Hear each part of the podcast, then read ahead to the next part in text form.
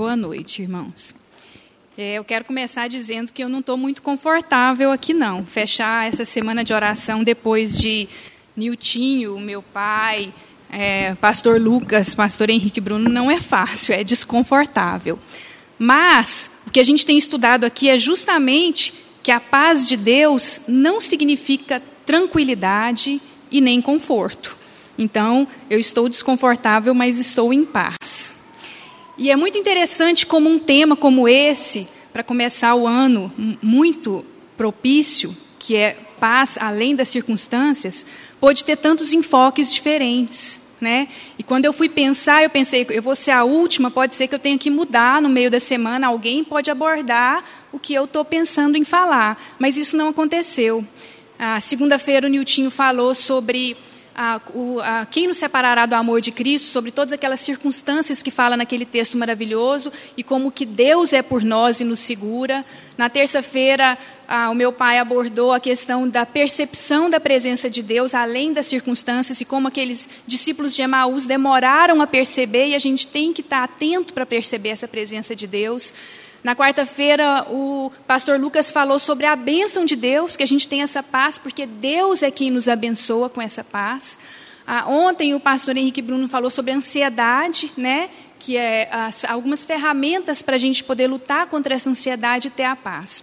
E eu, quando pensei nesse tema, eu pensei ah, na minha vida para trás, quando foi que eu, se eu for pensar em paz, quando foi que eu senti essa paz de Deus. E ficou muito claro para mim que os momentos que eu, em que eu tive essa sensação de paz mais presente, uma paz enorme, uma paz é, quase palpável, foram momentos em que eu questionei algum, algumas decisões que eu tomei, eu questionei Deus no, loca, no local ou que eu estava fazendo, por causa das circunstâncias. Circunstâncias difíceis e eu pensava, Deus, tomei a decisão errada, estou no lugar errado. E nesses momentos, Deus, de formas diferentes, em ocasiões diferentes, me falou de maneira clara, às vezes por palavra de alguém, ou às vezes por, pela própria Bíblia, ou às vezes por uma pregação, ele me falava de maneira clara: você está onde eu quero que você esteja. E quando eu entendia isso, a paz que eu sentia era muito grande. Então, por isso eu, eu achei, achei que eu queria enfocar hoje o tema da paz, além das circunstâncias, nisso, que a paz de Deus a gente pode sentir de maneira muito impactante na nossa vida quando nós temos a certeza de que nós estamos fazendo a vontade de Deus. E aí eu queria que os irmãos abrissem comigo em Romanos 12, versículo 2. Eu vou ler só um versículo, Romanos 12, 2.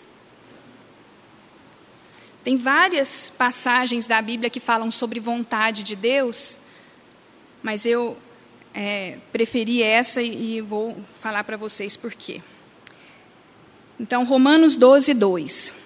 Não vos conformeis com este século, mas transformai-vos pela renovação da vossa mente, para que experimenteis qual seja a boa, agradável e perfeita vontade de Deus.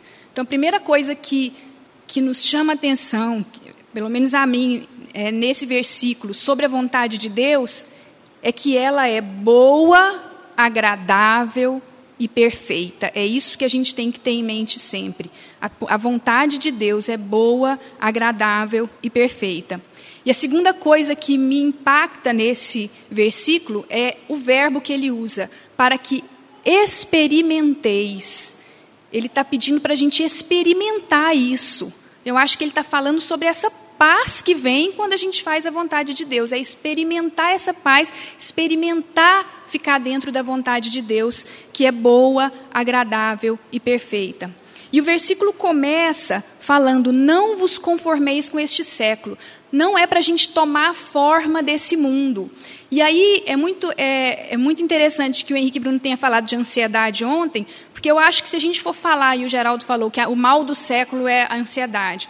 Eu acho que se a gente pensar nos nossos tempos atuais, muito mais do que a pandemia do coronavírus, nós vivemos uma endemia que é uma é um, um, casos altos, mas frequentes, o tempo todo, de ansiedade. O mundo todo está vivendo essa endemia de ansiedade.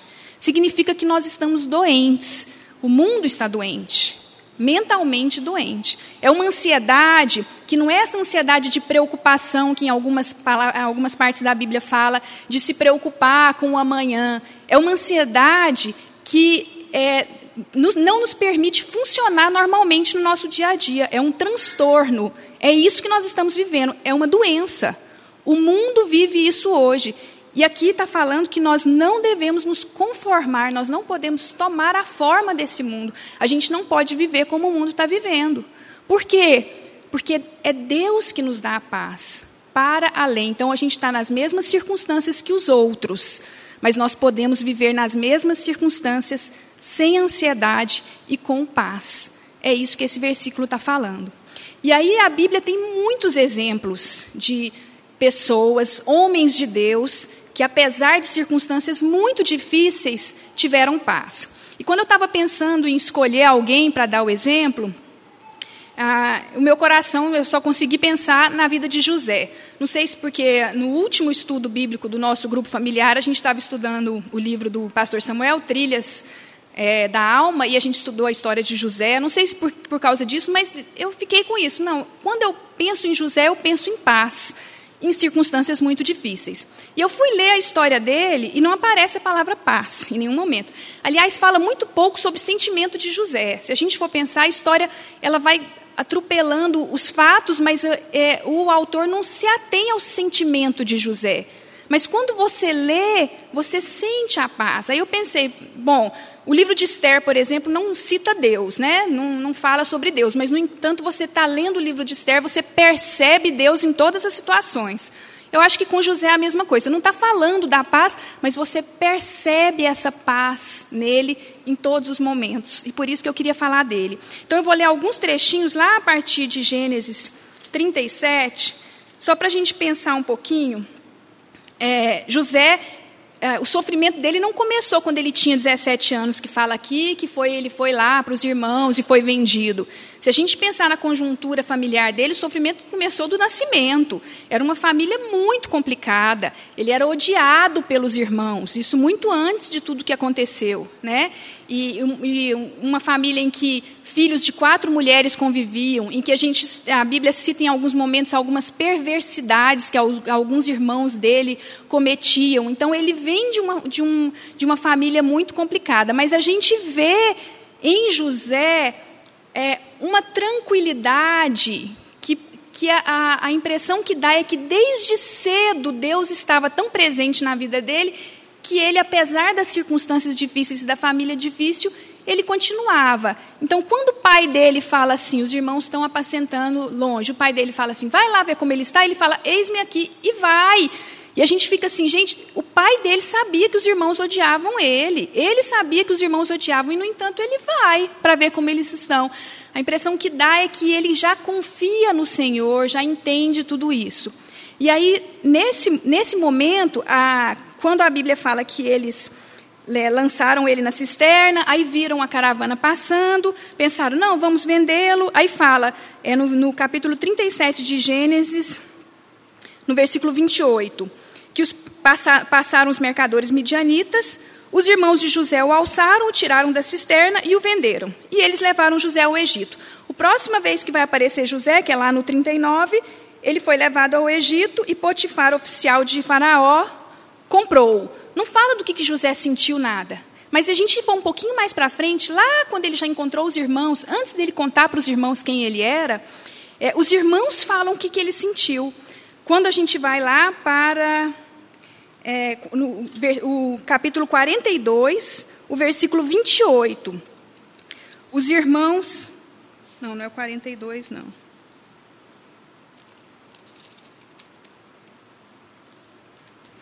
Ah, aqui. É o, é o 42, versículo 21. Então disseram uns aos outros, quando José está fazendo todo aquele jogo de põe dinheiro de volta, traz meu irmão mais novo, e os, os, os irmãos estão angustiados, eles estão dizendo entre eles: é, Na verdade, somos culpados no tocante a nosso irmão, pois lhe vimos a angústia da alma quando nos rogava e não lhe acudimos. Por isso nos vem essa ansiedade. Então, o que eles estão falando aqui? Que quando ele estava lá naquela, é, naquela vala jogado, ele estava angustiado de alma, eles perceberam isso, e rogava para eles não venderem, para eles não fazerem mal para ele. Ele estava em sofrimento. José estava assim. E, no entanto, quando ele chega no Egito, quando Potifar compra ele, a primeira coisa que aparece é no capítulo 39, versículo 2. O Senhor era com José.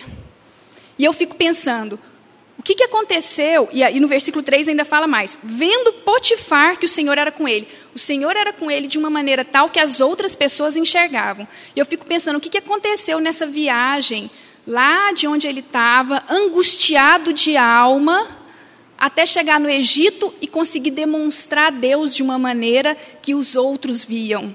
Então, será que o que, que ele fez durante essa viagem? Eu acho que de alguma maneira Deus conseguiu mostrar para ele que estava tudo bem, porque apesar de ser ruim, apesar do sofrimento, Deus estava com ele e ele estava fazendo, cumprindo a vontade de Deus. Eu acho que ele entendeu naquele momento que ele estava cumprindo a vontade de Deus. E por isso ele vai dando certo, e por isso as pessoas veem Deus nele em todos os momentos. Em nenhum momento aqui fala que ele era muito bom, as pessoas viam Deus nele, e por isso ele ia melhorando. Aí Potifar vende ele, ele vai para a cadeia.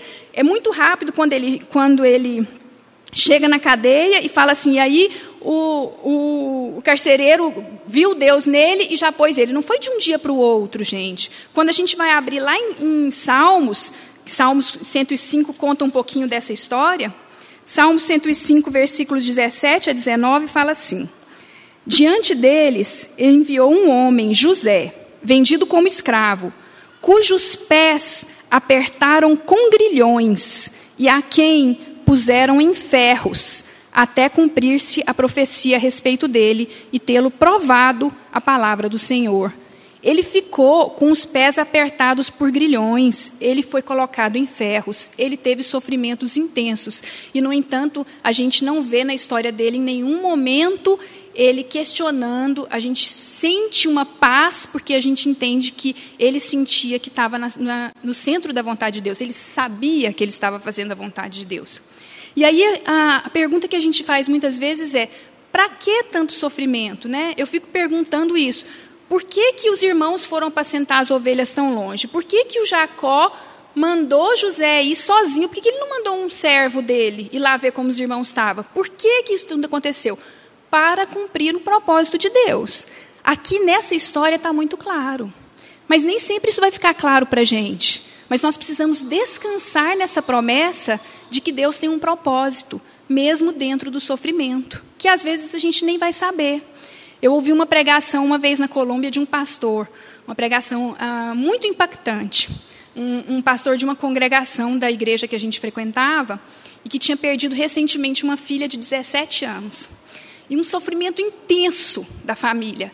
E ele estava voltando depois desse um período de licença, de luto, e o que ele pregou me impactou muito, porque o que ele falava era que a pergunta, Deus mostrou para ele que a pergunta que a gente faz diante de um sofrimento que é inimaginável não deve ser por que eu? Por que, Senhor, eu? Ele falou assim: a pergunta que eu estou me fazendo e que Deus me ensinou a fazer é: por que não eu? Por que não eu? Nós vivemos num mundo de sofrimento, de tragédias, de aflições. Jesus falou que nós teríamos aflições. A Bíblia, em vários momentos, fala: vocês vão passar por sofrimento. E nós queremos ser privados desse sofrimento. Então, por que não eu passar por esse sofrimento? Porque esse sofrimento pode ser a vontade de Deus. E a outra coisa que ele falou é: eu não sei qual é o propósito de Deus em tirar minha filha. Eu não sei. Mas pode ser que eu só vá ficar sabendo lá no céu. Eu não preciso saber aqui, porque eu estou em paz, porque eu sei que foi a vontade de Deus. Então, quando a gente sabe que está dentro da vontade de Deus, a gente tem paz apesar de sofrimentos intensos. E aí eu quero aqui terminar dizendo: como que eu sei que eu estou dentro da vontade de Deus. Porque isso pode até gerar mais ansiedade, né? O que, que eu vou fazer? O que, que Deus quer de mim? Deus não está me falando, eu não sei qual que é meu dom. Ah, isso é uma coisa que pode gerar ansiedade. E eu quero dizer que a Bíblia está muito clara. E foi isso que José fez. E é isso que a gente tem que fazer também. As últimas palavras de Jesus, antes de subir ao céu, enquanto ele esteve na terra, a última coisa que ele falou, antes de subir aos céus, foi, lá em Atos 1,8: Sereis minhas testemunhas. Essa é a vontade de Deus para a nossa vida. O onde, o como, o que, que eu vou fazer, isso muda ao longo da nossa vida. Deus vai nos colocando em locais diferentes, com pessoas diferentes. Mas o propósito dele para nós é: sereis minhas testemunhas. É isso que José foi. Todo mundo enxergava Deus em José. Não só nas ações dele, mas ele falava. Lá no capítulo 41, quando ele vai encontrar com, com Faraó, no capítulo 41, verso 16, no verso 15, o Faraó chama ele e fala: Olha, eu tive um sonho, estão me falando aí que você consegue interpretar. E aí, em Gênesis 41, 16, José responde assim: Não está isso em mim, mas Deus dará resposta favorável a Faraó. José era uma testemunha do Deus vivo num país que era, que era idólatra, num país que era pagão, num país que era devotado à morte. A gente tem as, até hoje as, as pirâmides para comprovar como o Egito se devotava à morte. Num país que era cheio de superstições religiosas, José era testemunha do Deus vivo e por isso ele vivia em paz porque ele entendia que essa era a vontade de Deus. E essa é a vontade de Deus para as nossas vidas. Então, o que eu quero desafiar vocês esse ano é isso: é se colocar disposto para ser testemunha do Deus vivo aonde você estiver. Dessa maneira, você vai estar cumprindo a vontade de Deus na sua vida. E dessa maneira, você vai ter a paz que vai muito além das circunstâncias. Amém. Vamos orar. Esse mesmo capítulo de Romanos diz: Rogo-vos, pois, irmãos, que apresenteis o vosso corpo por sacrifício vivo, santo e agradável a Deus, que é o vosso culto racional. E não vos conformeis com este século, mas transformai-vos pela renovação da vossa mente, para que experimenteis qual seja boa, agradável, perfeita e vontade de Deus. E a paz de Deus, que excede a todo entendimento, inundará os vossos corações. Porque nem olhos viram, nem ouvidos ouviram, nem jamais penetrou em coração humano aquilo que Deus tem preparado para aqueles que o amam. Certos disso, ó Deus, o Senhor tem nos chamado à paz. Essa paz que constrange o nosso racionalismo, as nossas emoções, as nossas percepções tão naturais. E o Senhor nos coloca diante de um desafio, que é estar diante de um Deus. De um Deus que manifesta o seu amor e a sua graça, dando o seu próprio Filho para nossa redenção onde a dor esteve presente, onde o sangue do teu filho foi vertido, os seus ossos moídos por causa das nossas transgressões, porque nele reside essa paz. E nós, nessa noite, ao terminarmos essa semana, em que nós reconhecemos que essa paz é alcançável, está diante de nós o desafio de nos apropriarmos pela tua palavra dela. E que nessa noite, mais uma vez, nós queremos rogar que a bênção do Senhor esteja sobre o teu povo. Povo que traz diante do Senhor as suas aflições, as suas dores, as suas preocupações, onde a luta se manifesta sempre constante. Diante de nós, às vezes, a incerteza, a insegurança, mas nós queremos ser conduzidos pelo Teu Espírito a este lugar da Tua presença, para que, mesmo em tempos de lutas, a paz do Senhor esteja presente, inundando os nossos corações, solidificando a nossa fé dia a dia na experiência da provisão e do cuidado do Senhor. Que a bênção do Senhor esteja sobre as famílias aqui representadas sobre aqueles que estão distantes de nós, mas estão conosco pela internet, aqueles que ouvirão essa tua palavra. E que essa paz inunde as suas casas. E que o nosso andar, que o nosso meditar, sejam agradáveis na tua presença. Assim a bênção Deus Pai, Filho e Espírito Santo seja sobre vós, povo de Deus, hoje e sempre. Amém.